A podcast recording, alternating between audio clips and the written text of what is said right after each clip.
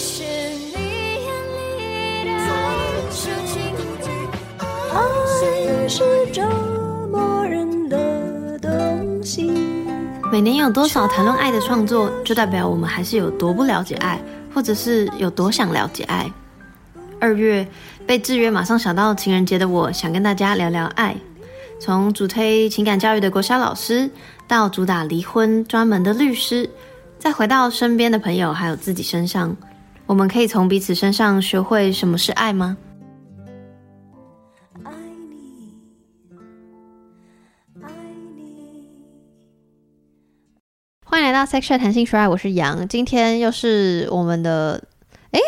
是是是常客吗？我想一下哦。今天的来宾，如那个如标题所说，就是午后女子会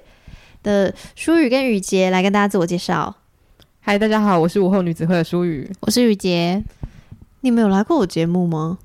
我记得没有，有有有你有你，我我来过，对，我是新人，我从来没有出现过。然后，但是我刚刚说老朋友，是因为我很常去他们节目，所以就是如果有发了我社群的话，应该就会知道他们节目。然后再次推一下他们节目，就是会分享很多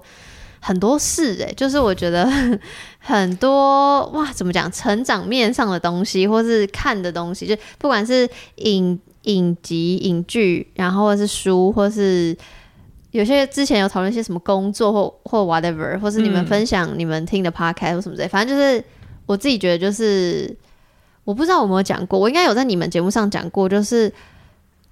奴后女子会是我私心最一开始做 podcast 的时候想要做的类型，就是闲聊类型，然后什么都可以聊，然后那个东西是可以跟着我一起成长的。虽然说弹性说在现在其实也有讲，就是跟着我一起成长，但是比较是从情欲面出发，然后到整个人成长。但总之就是我个人私心是超级无敌喜欢吴红玉指挥，所以一样就是会在资讯栏放上他们所有资讯，如果对他们有兴趣的朋友可以去听听这样子。对啊，我刚刚都讲那么多了，你们还要做节目的介绍吗？我觉得你讲的很好哎、我觉得你刚刚那个就是推荐的那个推荐语已经够厉害了。真的哈。对啊，怎么这么会帮我们背书啊？不是，谢谢。因为你们是我真的少数有在听的几个中文节目，因为我真的很少在听，好感人哦 所。以我才讲得出来，不然别人我就说来，请请自己介绍。完完蛋了，现在大家知道了。对，反正总之呢，今天嗯、呃想要邀请树宇跟雨杰来，就是因为我那时候应该是我有点忘记是在午后女子会的社群，还是是舒宇自己的社群看到有要看这本书。应该是午后女子会应该是午后女子会社对群，对，然后这本书呢，如标题所打，它就叫做《我所知道关于爱的一切》。然后呢，就是我本来就有打算要看这本书这件事情，所以那时候就想说，哎，可以跟，虽然我不确定，当时还不确定书会不会好看，但是我就觉得说，哎，好像可以跟你们聊聊这样。所以后来，反正他们自己节目上也有专门做这这本书的介绍或导读或是感想等等，我也会把那一集放在节节目资讯栏。大家我希望先听完我这集再去听，不然可能会有些重复，you know。对，好，然后今天就是要来讨论这本书的。呃，这本书再讲一次，叫做《我所知道关于爱的一切》。第一题是想要先问你们怎么知道这本书的存在的？这本书是刚好出版社有寄书给我们这样子，然后当时我们就觉得，因为内容有聊到很多，嗯，在不同时期对于爱的定义，所以看完之后，因为自己蛮喜欢的，就觉得可以以它为主题。然后我们真的是蛮大程度的有在分享自己的读后感，本来是想说多分享一些自己的事情啊，但因为我觉得我对书的蛮多地方是有感觉的，所以就忍不住不小心有点加码多聊了一些我们对于可能作者本身的感想，这样。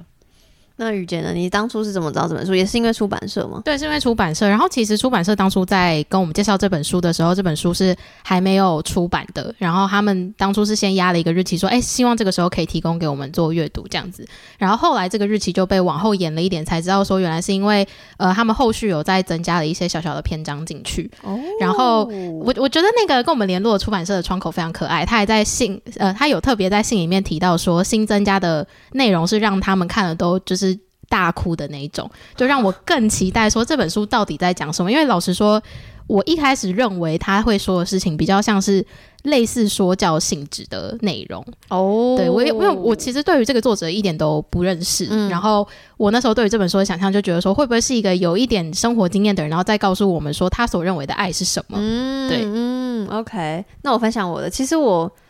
不知道这本书要出之前，我就已经先知道这本书有改成影集。就是我不知道为什么，可能是因为我就是很爱看一些影集，然后跟爱有关还是什么之类，反正 YouTube 就推荐我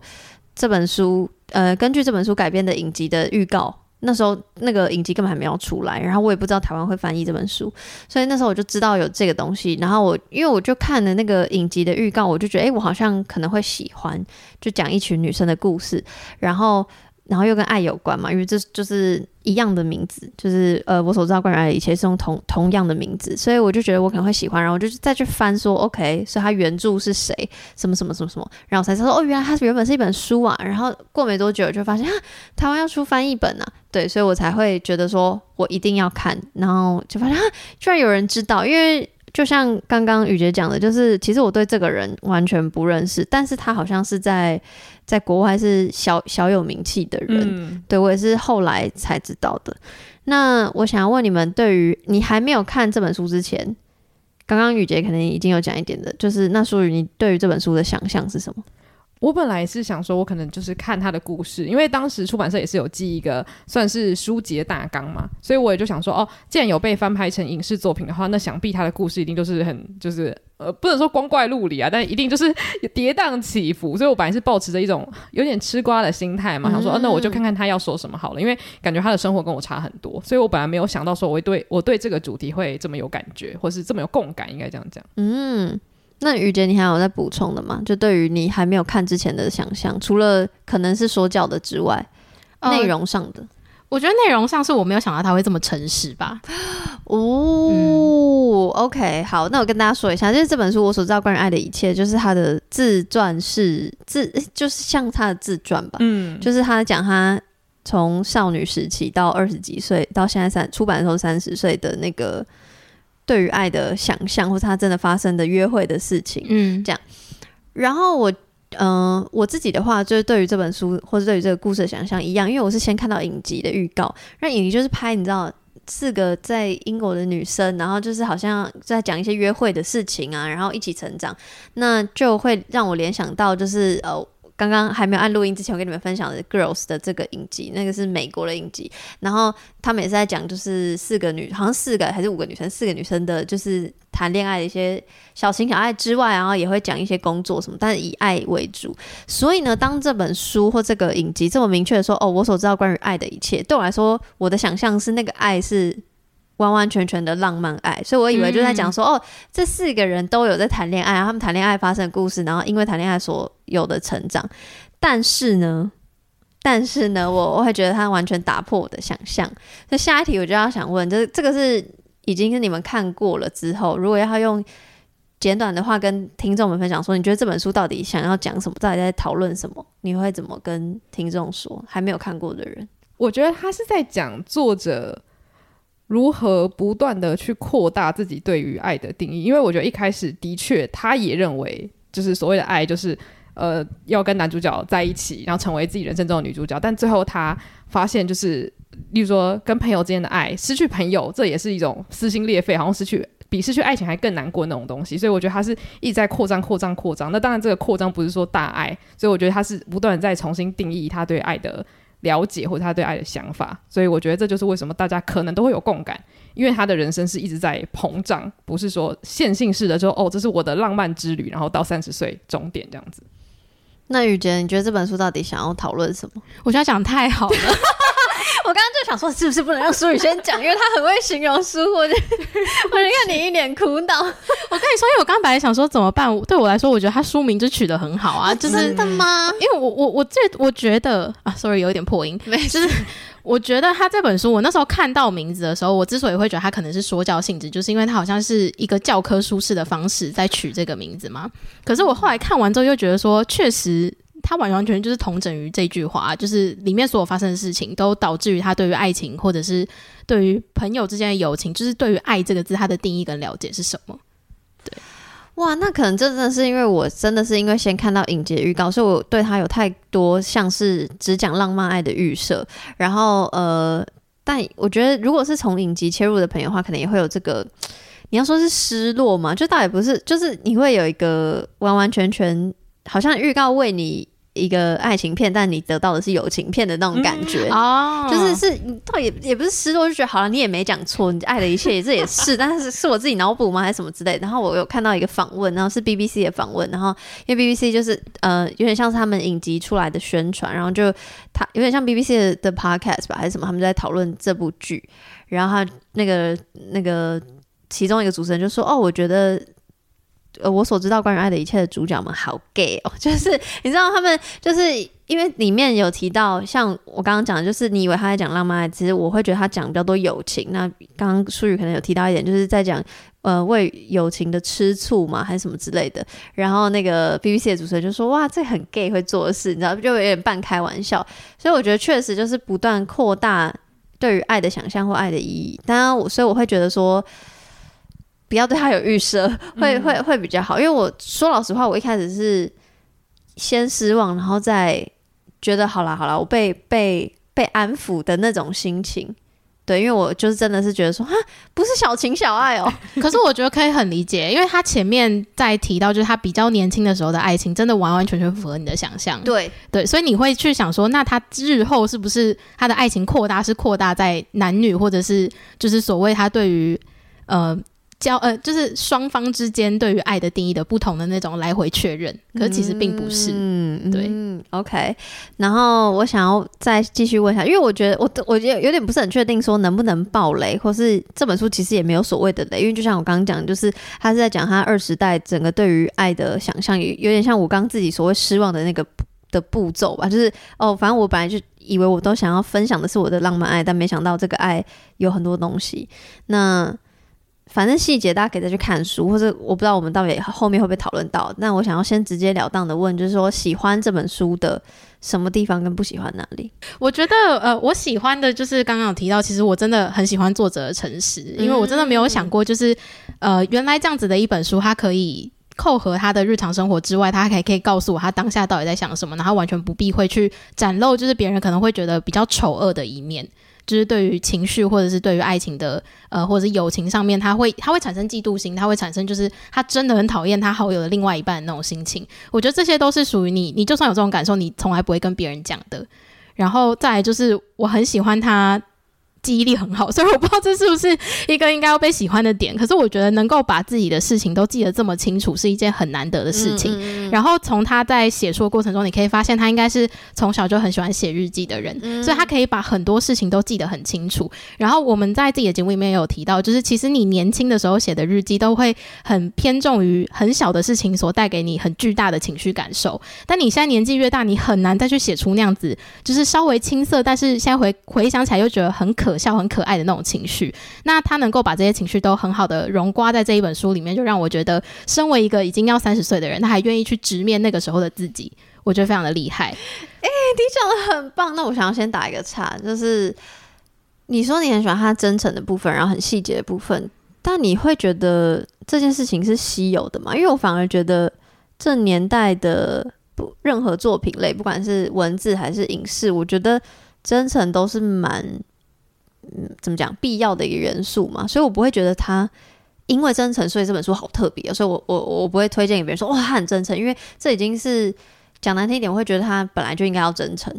就是我对我觉得这个为什么我会觉得很特别，是因为他跟我本来的想象。因为我一开始觉得他可能是偏工具类的书籍，所以我就会想说，工具类的书不不就是很喜欢找一些理论，然后去佐证自己的想法。然后其实通常这种书籍，他很少去提到自己真正的想法，或是他怎么嗯变成他今天这个样子。对，所以我觉得是因为我对他本来的期望，然后后来他给我的东西之下，会让我觉得他的真诚很重要。嗯，对，OK，那那属于你喜欢他哪里？我觉得第一个是当然很同意，而且我觉得他诚实之余，他很好笑。就是这个是很多人可能模仿不来，因为我觉得是他的人生经历本来就蛮特别的。就是他当然有一样的，就是可能我们小时候也会用 M M S N 啊，或者写一些有的没的。可是我就会觉得我没有办法像他一样这么幽默的表达自己，或者是说我的经历就没有像他这么疯狂。所以这个是我很喜欢的。就是我在读好几篇的时候，我是真的就是喷笑，就是半夜在那边大笑这样。我觉得你夸张了。你现在开始有感受到他讲话会稍微浮夸，有，大大要打折哦，大概大概八折。对对，我我是很爱说谎的，大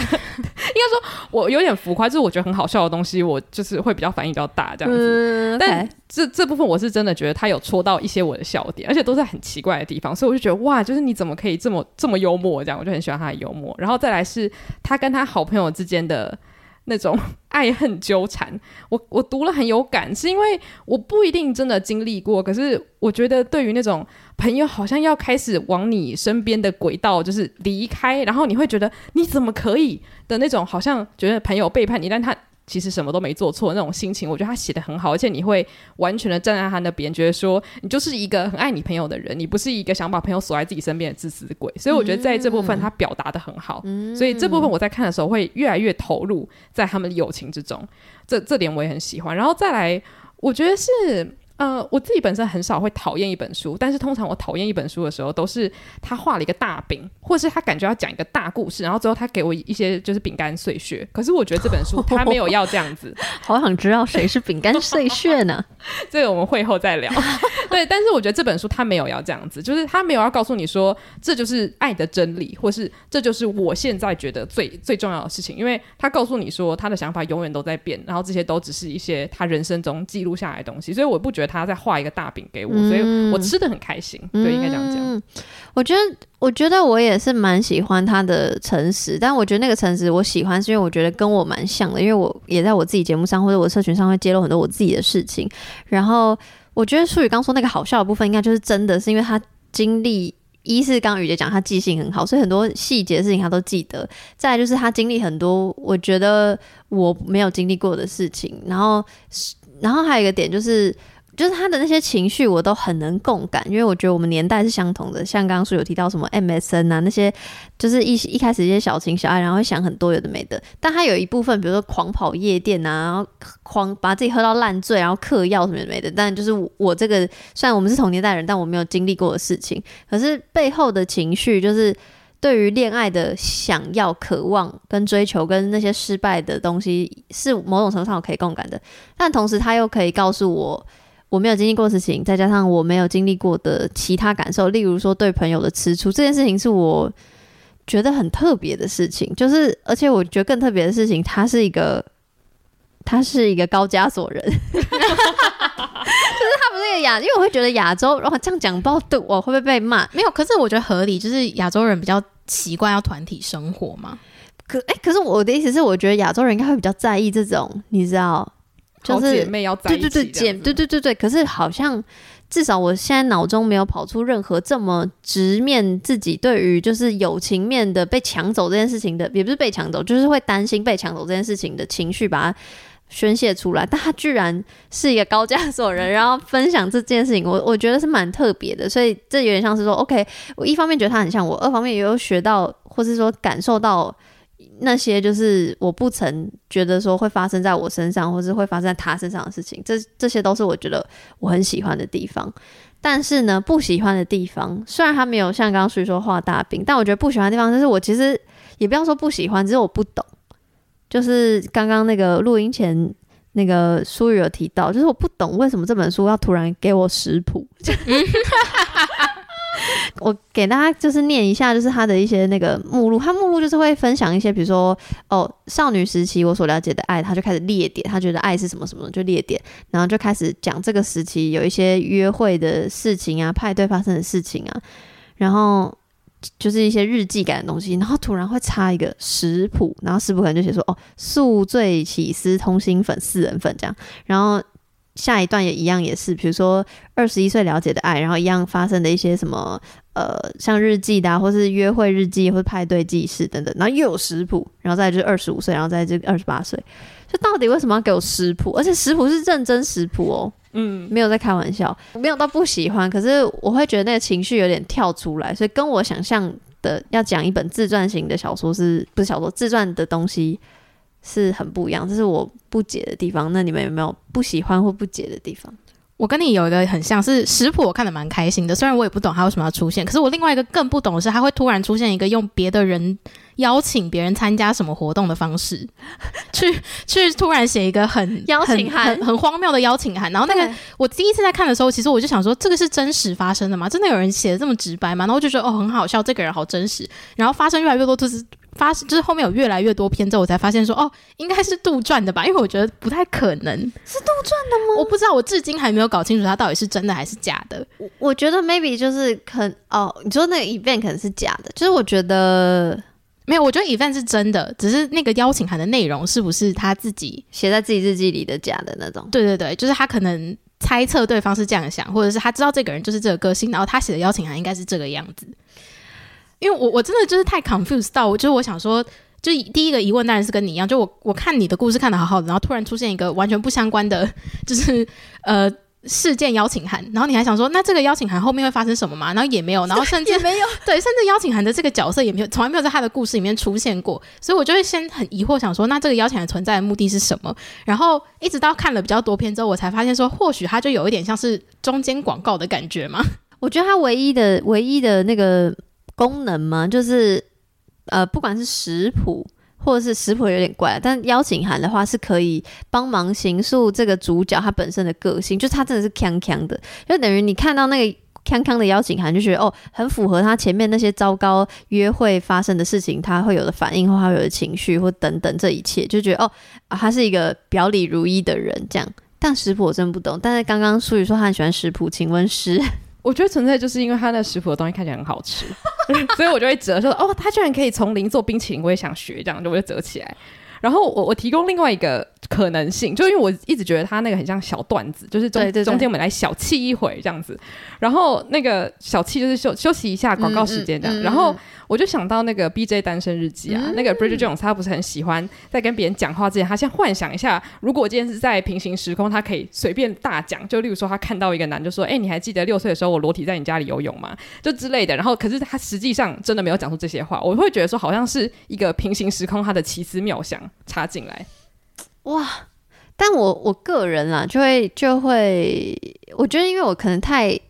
怎么讲，很很影像化的在看，因为他刚说的嘛，就是他很细节的描绘他发生的事情，所以我会很影像化这这些东西，所以我会觉得我会很。就有点像看电影一样，我会很想知道他后面发生什么事情。那、如果突然插了一个食谱或邀请函，他突然打断我那个看东西的节奏，所以我就会有点有点像 YouTube 广告，我很想按快略过广告那种感觉，所以我会想说，呃，发生什么事？所以我就会会一遇到食谱就跳过。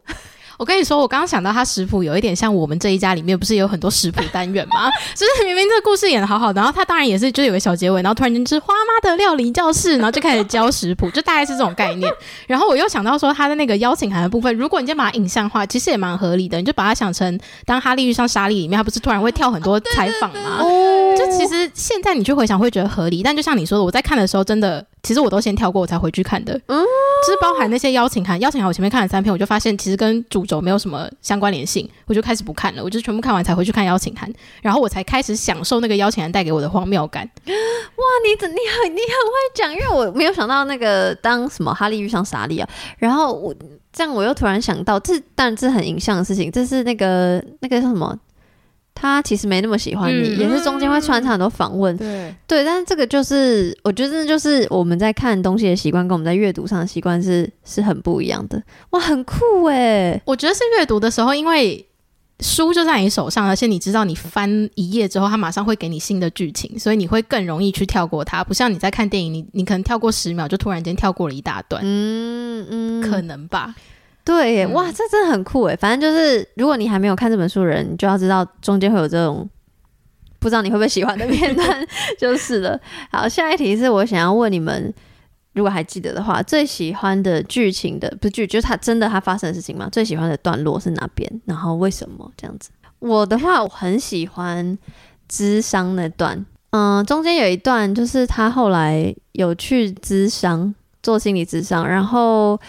嗯，我想一下要怎么讲会比较好。就是一开始都很顺顺的，然后后来突然有有他有描述说中间有一段他很抗拒，然后这个智商师就问他说为什么之类的，然后他就说他当然也没有很正面回答，反正总之最后有一个结论是说他还是很想要掌握很多的控制权，这样。然后还有一个心情是他觉得他什么事情都跟他的智商师分享，可是他对他的智商师一点都不了解，是那种。完完全全又反馈到他对于友情的那个情感上的依赖，就是比如说他很希望他很他有一个很好很好的朋友嘛，然后他就是一直以来都很依赖那个朋友，他们进程都是一样的，但他今天这个朋友突然稳定交往中的时候，他会发现他跟他的的那个对于人生的规划或者经历的事情的那个速度感就不一样了，所以他有产生很多的心理的恐慌嘛，然后他又又又把那个恐慌拿去就是疯狂去 dating 或什么之类，然后就影响他很多工作或什么的没的。那我觉得这份整本书主要的情绪是这个，但他又可以缩小到到这这个你要说智商室里面，就是他觉得所谓付出或所谓这个情感的东西是没有对等的。那这个没有对等里面又包含什么事情？我觉得那个很细节的东西在那个篇章里面，嗯，我觉得讲，我觉得讲的很清楚，但而且这个讲的很清楚，跟其他篇章不太一样。其他篇章可能是透过故事，他朋友发生了什么事情，他有什么感受，他自己 dating 发生什么事情，他有什么感受，是直接这样讲出来。可是这一段在智商室里面是很对话式的东西，然后我觉得是突然有种真的跑进内心，然后你突然看见这个主角。他承认承认了某些他过去可能没有意识到的，或是他不想承认的事实，所以这段是我突然觉得哦，他长大了，然后我也跟着他一起长大的那种感觉，所以这是为什么我最喜欢这这个段落的原因。然后再加上可能也跟我自己有点共鸣，就是我觉得我某种程度上，我觉得我的情绪起伏可能跟这个主角蛮像的。某种程度上，我也可能蛮需要或是想要尝试智商，可是我有点畏惧跟害怕。我觉得某种程度上也是因为我也是可能蛮想要掌握一些事情，然后我也担心我如果去智商了，会发现其实我对于很多事情是没有掌控能力的。嗯，对，所以这个是我的感受到的共鸣的部分。对，好，那雨杰，你呢最喜欢的段落是哪边？然后他大概在讲什么，跟为什么？好，我最喜欢的是他，呃，有一段是他本来在英国生活的好好的，然后就突然间他就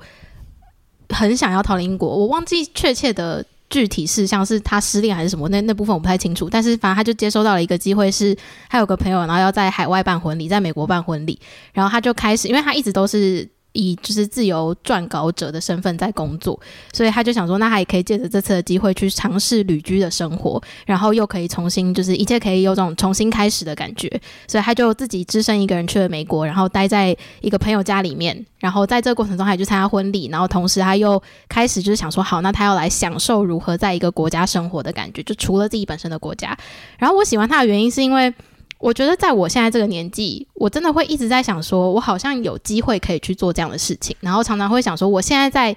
我生活环境里面所有的一些烦恼，是不是当我出国或是到了一个没有人认识我的地方，我就可以重新开始，然后把这些烦恼抛在脑后。然后，当然他的这个故事就是你自己看可能会有不同的感受，但我自己就是抓到的重点就是，你因为逃避而走，呃，因为逃避而出走，其实最终的结果都不如你所想象的。就是它可能是一个非常失控的旅程，然后你可能会带着收获回家，但也有可能是最后那个地方会变成你的伤心地，或是你再也不愿意去面对的地的一个地点或回忆。当然，他并没有就是糟糕成这样，可是我喜欢就是喜欢在他在那边，他还是有很努力的想要有一些改变，可是。最终还是会败给很多的现实因素，然后让他知道说，其实重点真的是你要自己想办法去解决你现在有的困难或烦恼，而不是就是觉得说你可以逃到一个完全没有人知道你的地方，然后你重新开始，就一切都会没事这样子。嗯，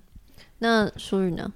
我先分享一个，就是他是比较好笑，然后我是一直记着那个，到底要多好笑？就是我会前一直跟大家说我有一段一直狂笑，但大家可能会觉得很无言。反正就是他在讲他青少年的时候，就是因为呃没有什么机会接触到男生嘛，然后他又是很想很想要跟男生谈恋爱，所以他就是满心期待。就最后他真的就终于可以到就是男女合校，然后就不不断接触到男生的这个校园环境之后，他说有一次就看到学校很受欢迎的一个男生就走进教室，然后一起上课，就后来他就拿到了一张纸。纸条，然后满心期待打开，就上面就写，就是那个男的，那个很帅的帅哥，他就在上面画了一个怪物，然后写说你长得好像这个怪物。然后我看到那段，我笑到不行，是我是真的是笑无法停止。然后我就觉得他他描述的这个状况真的很很实际，就是你可能会觉得男孩子就可能对我们这种就是。很大小时候很想要跟男生谈恋爱的时候，你会觉得哦，好想要就是认识这些少男们。结果最后你就会发现，他们其实就是一群脑袋空空的人，就是不知道自己到底在向往什么。然后你回头去看他叙述那些东西的时候，会觉得他真的非常可爱。就他在喜欢一个他根本就不了解的物种的那种感觉，这个是我觉得很幽默、很可爱的部分。然后呃，再来是说到就是真的喜欢的的话，我会选他的结语那边。哦，他结语那边就是啊。呃我自己很有感的是，他因为前半段就是一直在讲说他跟他朋友之间的一些冲突嘛，因为他朋友就是比较早进入一个很稳定的关系，甚至论及婚嫁什么的，所以当他面对到这一头拉苦的事情的时候，他就会一直想办法，一直去把自己的价值观跟对方的比较，所以最后他的一个结语是说，尽可能不要批判别人的关系或是他们的处理方式，因为你永远都无法去站在对方的立场生活嘛。然后这这边就必须要说，因为当时我正在看杨的书。Oh my god！然后 Oh my god！我那时候本来在节目上真的很想要又又在 quote 你，我想说我到底要 quote 多少个人，我就觉得说我很怕大家想说不要一直在朗读书上的文字，但是我当时因为就在看你的书，所以我就觉得你书的结语会真的超让我想到呃这本书的第三百四十九页的部分，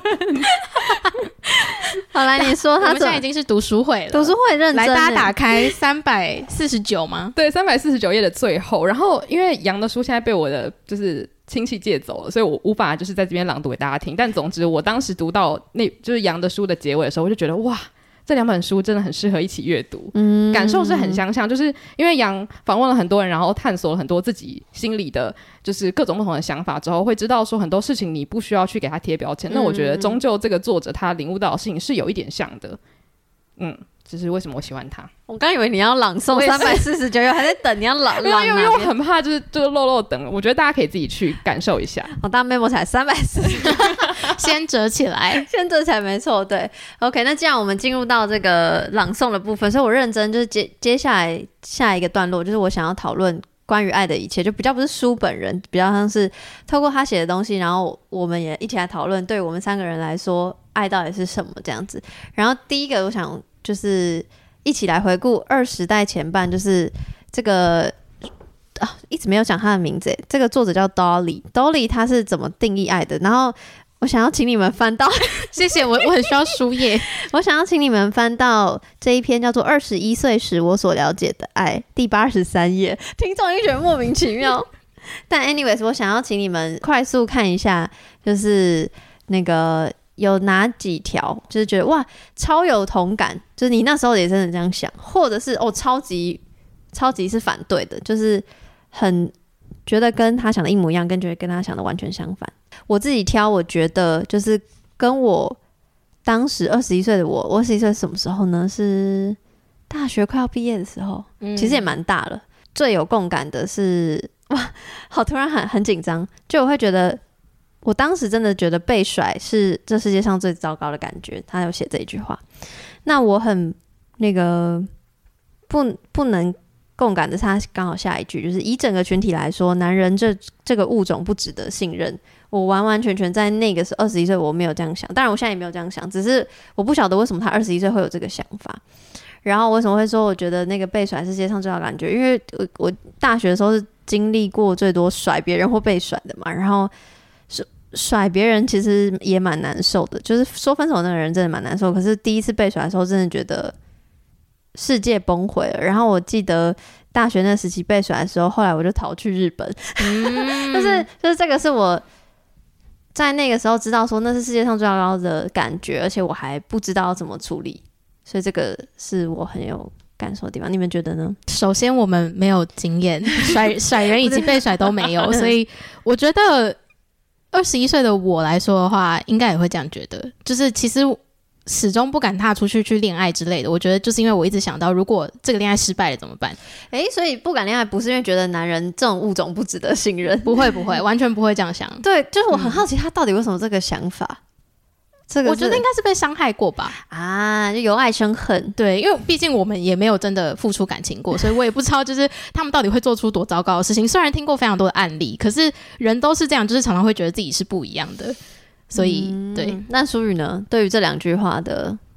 我我因为我你刚刚是在讲它上面的嘛，然后我其实刚刚在看二十一岁的时候，我就想到啊，为什么当时这一段我看的特别快？因为我几乎没有任何一条是同意的。嗯，就是 Oh my，God 应该是说，如果是他在讲就是对爱情的不信任，我会觉得说，当时我没有想这件事情，所以我就不会对于男人有不信任感。嗯然后再来是，我绝大多数的朋友都是单身，那真的即使有一两一两个人有男朋友好了，他们的男朋友都是好人，就是就是因为我那时候我们刚好在美国交换，然后我们那边认识的人，如果真的有男朋友的话，其实就是都是好人这样子。所以我就觉得，哦，他怎么会在二十一岁有如此激烈的想法？唯一一条我真的可能比较同意的，会是 如果够瘦，你就会对自己感到满意，然后值得被爱。当时真的有觉得，我就是人生目标，我就是要瘦，因为我要被爱。嗯，我觉得我不会画上等号，但是我的确会觉得，如果我变得更瘦，那我被爱、值得被爱的程度会更高，因为看起来更漂亮，这是一个很直观的感觉，就是变瘦等于变漂亮那种感觉。那你对这这件事情的，你有觉得这有这个 怎么讲？世界的规则跟逻辑变瘦被爱的几率比较高，这件事情让你会觉得很无奈吗？还是觉得啊，我要 follow 这个铁律这样？我我那时候不会觉得很无奈，我猜想是因为我没有一个真正的对象。我觉得如果有的话，然后又有竞争对手的话，我可能会觉得哦，这世界为什么那么不公平？但当时我只是觉得隐约好像我应该这么做，行情就会变好，大概是这样的感觉。嗯，OK。那雨杰呢？你选我最认同的就是这一句。哇，你们真的是没有，我先说为什么？因为就是身为一个呃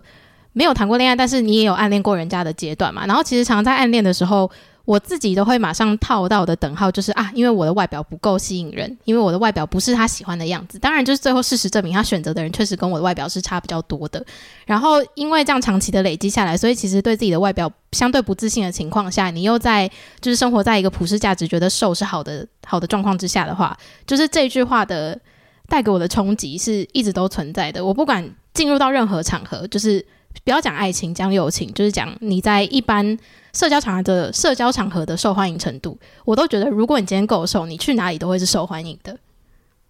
好难过。对，这这是这是我我那个时候会这样想。可是，在二十一岁，就像刚刚淑仪讲，我们刚好人在美国，嗯我突然那个时候就对这句话没有那么的觉得它是一个完完全全的等号。是因为文化上对于身材的要求或是喜好偏好不一样吗？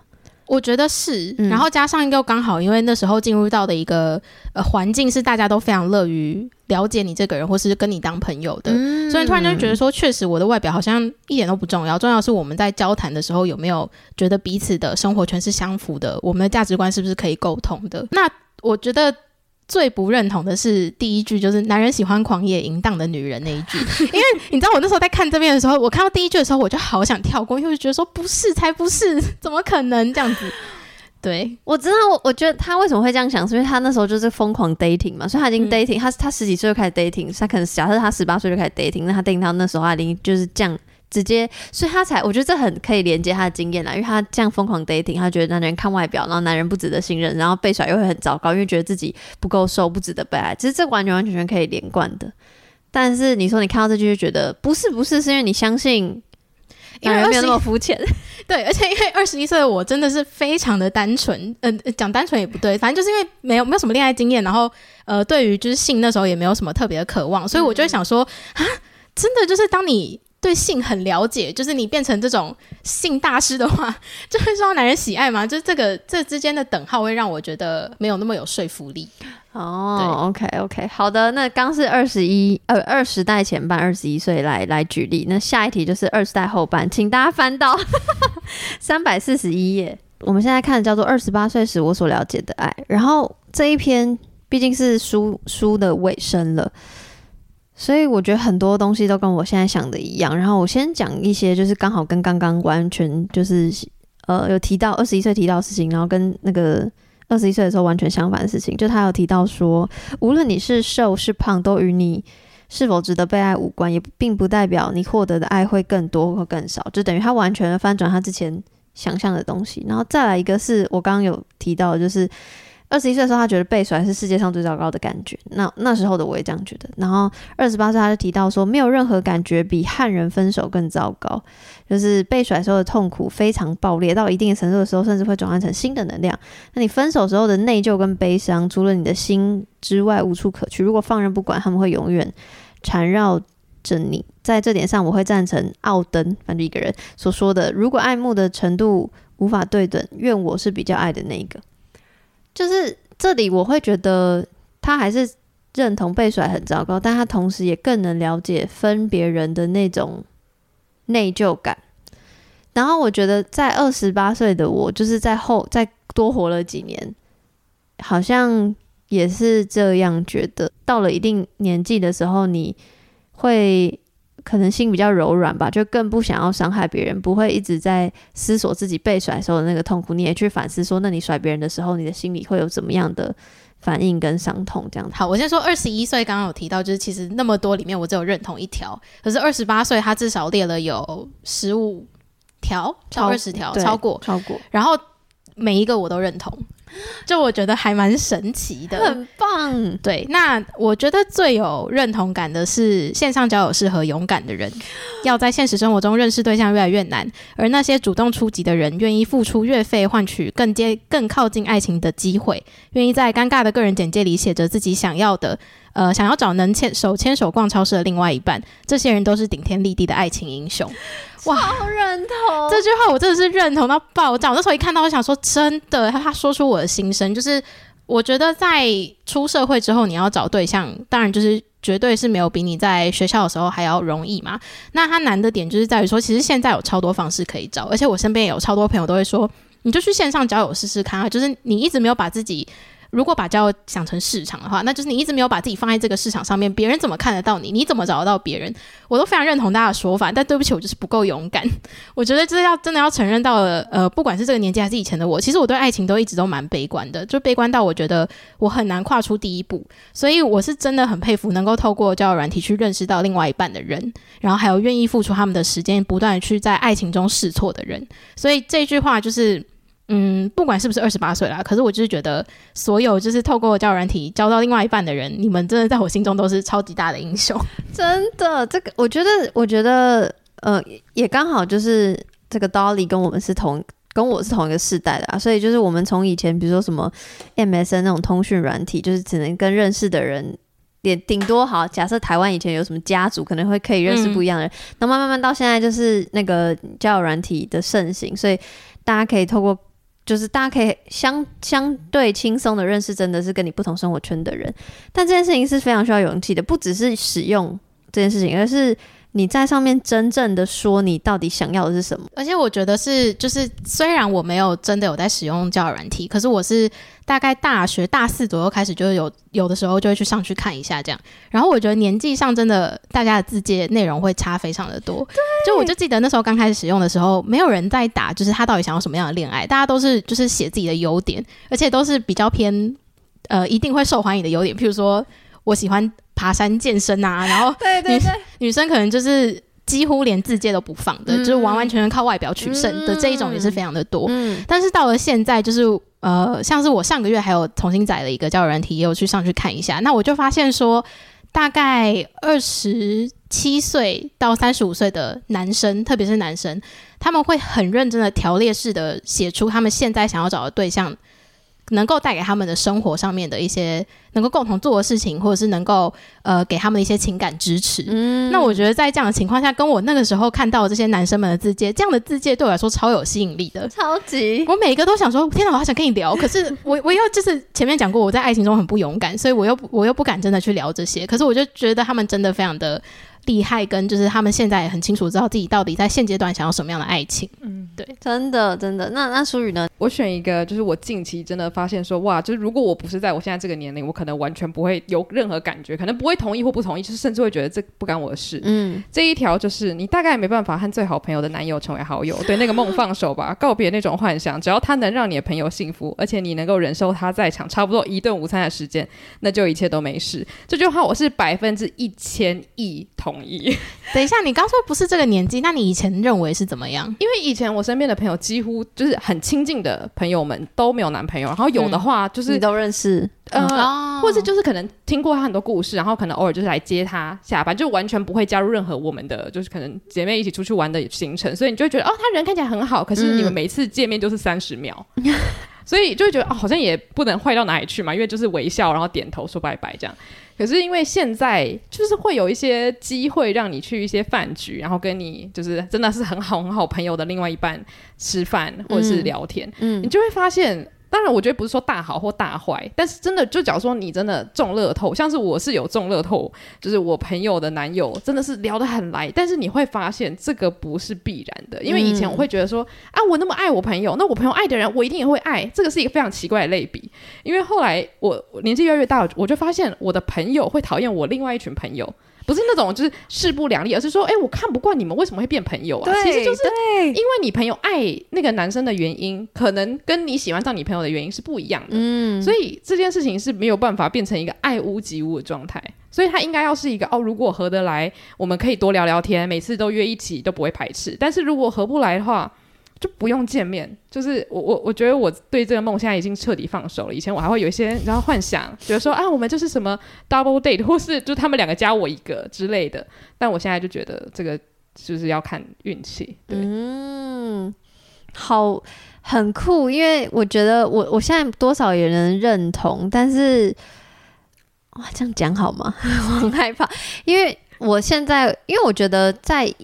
早些年年轻的时候，就是大部分人就是只是交往对象，我其实不会那么，我当然会希望我可以跟我的好朋友的伴侣们都做好朋友，可是毕竟是年轻时候交往的对象，我不会觉得说一定就是要多么一定是好朋友。可是我现在很多身边很多朋友都稍微长我个几岁，所以他们真的都结婚了。那当然说结婚 maybe 可能离婚，可是我会觉得说，哦，那我真的很希望他们是那么稳定的关系了，然后我就会希望真的可以跟他们做朋友。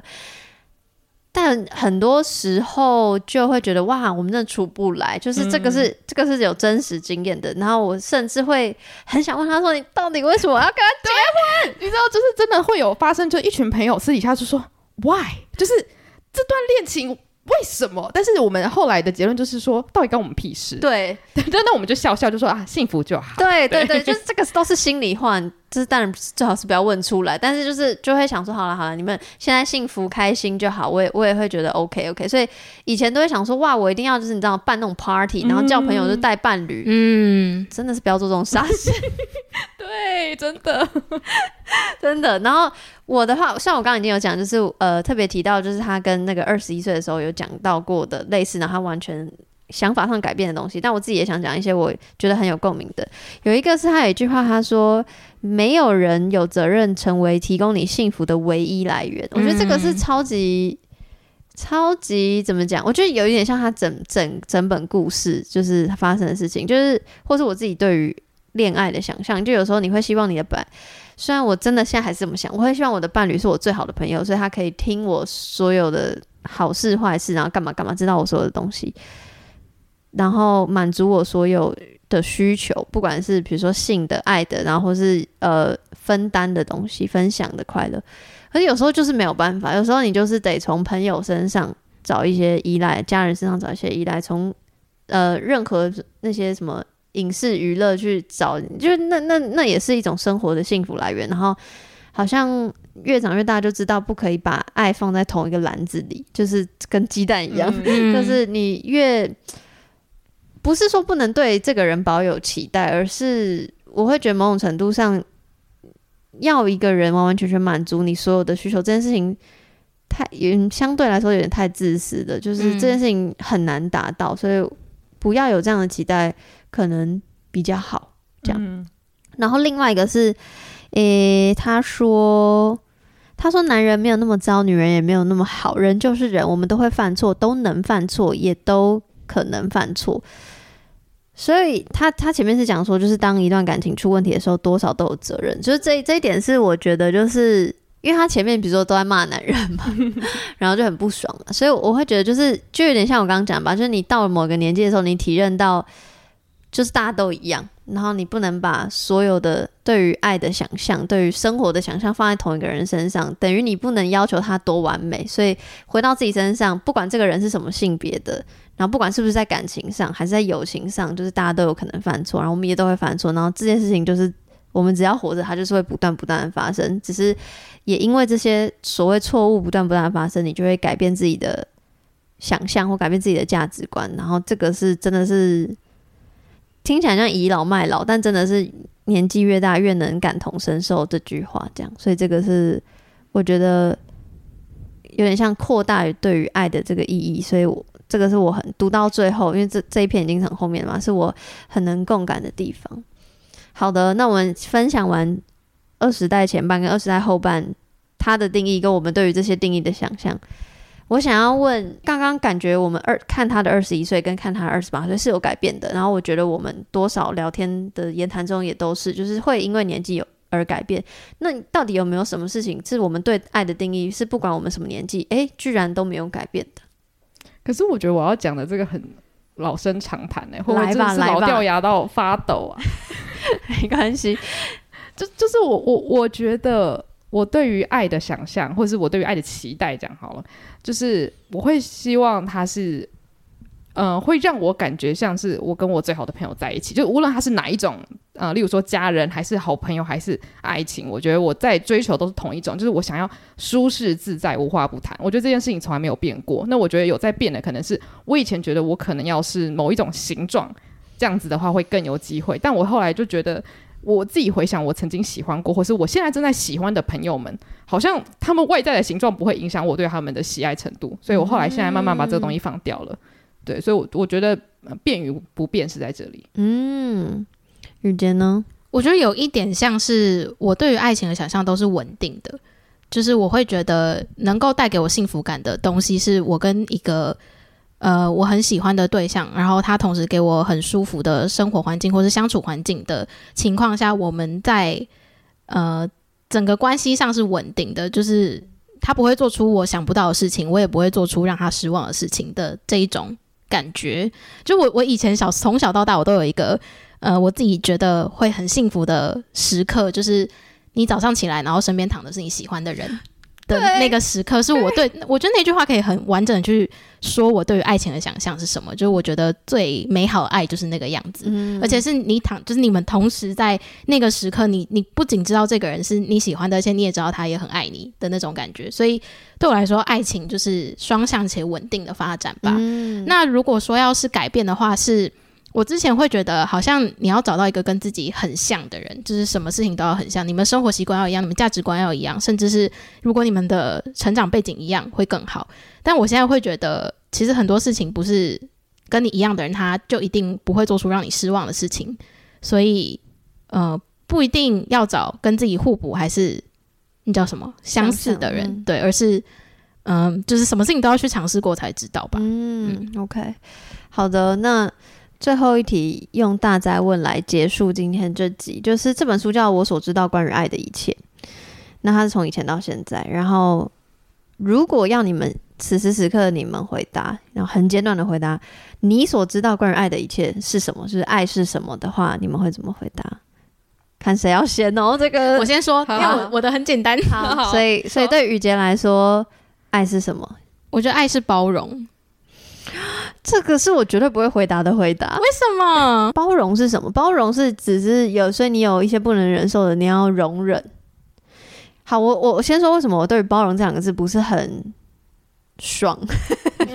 那、是因为可能每次跟跟家人的相处的时候，就是包容会让我想到某种程度的妥协。那嗯我这个人相对直接一点，那我知道现在现在的我知道。某种程度上要磨合，但我不会用包容去形容我的磨合，所以包容对我来说会比较有一点点让自己难受，所以这个不会是我第一个想到的字眼。应该好，那应该这样讲，更更细节的说，是我觉得是，嗯，有尊重的包容。我不知道这样有没有更好的去解释，就是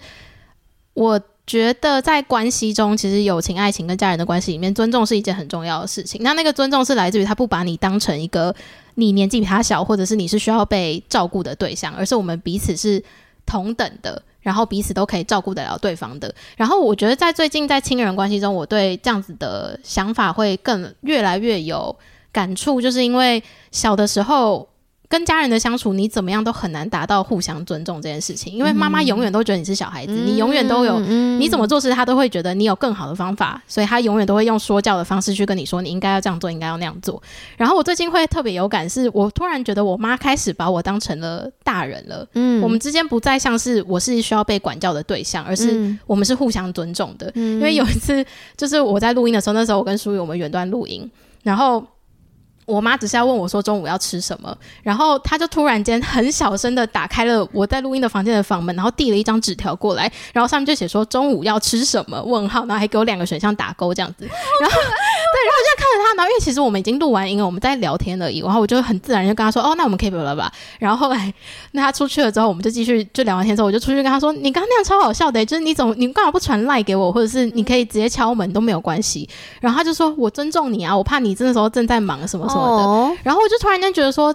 就是对我好需要这种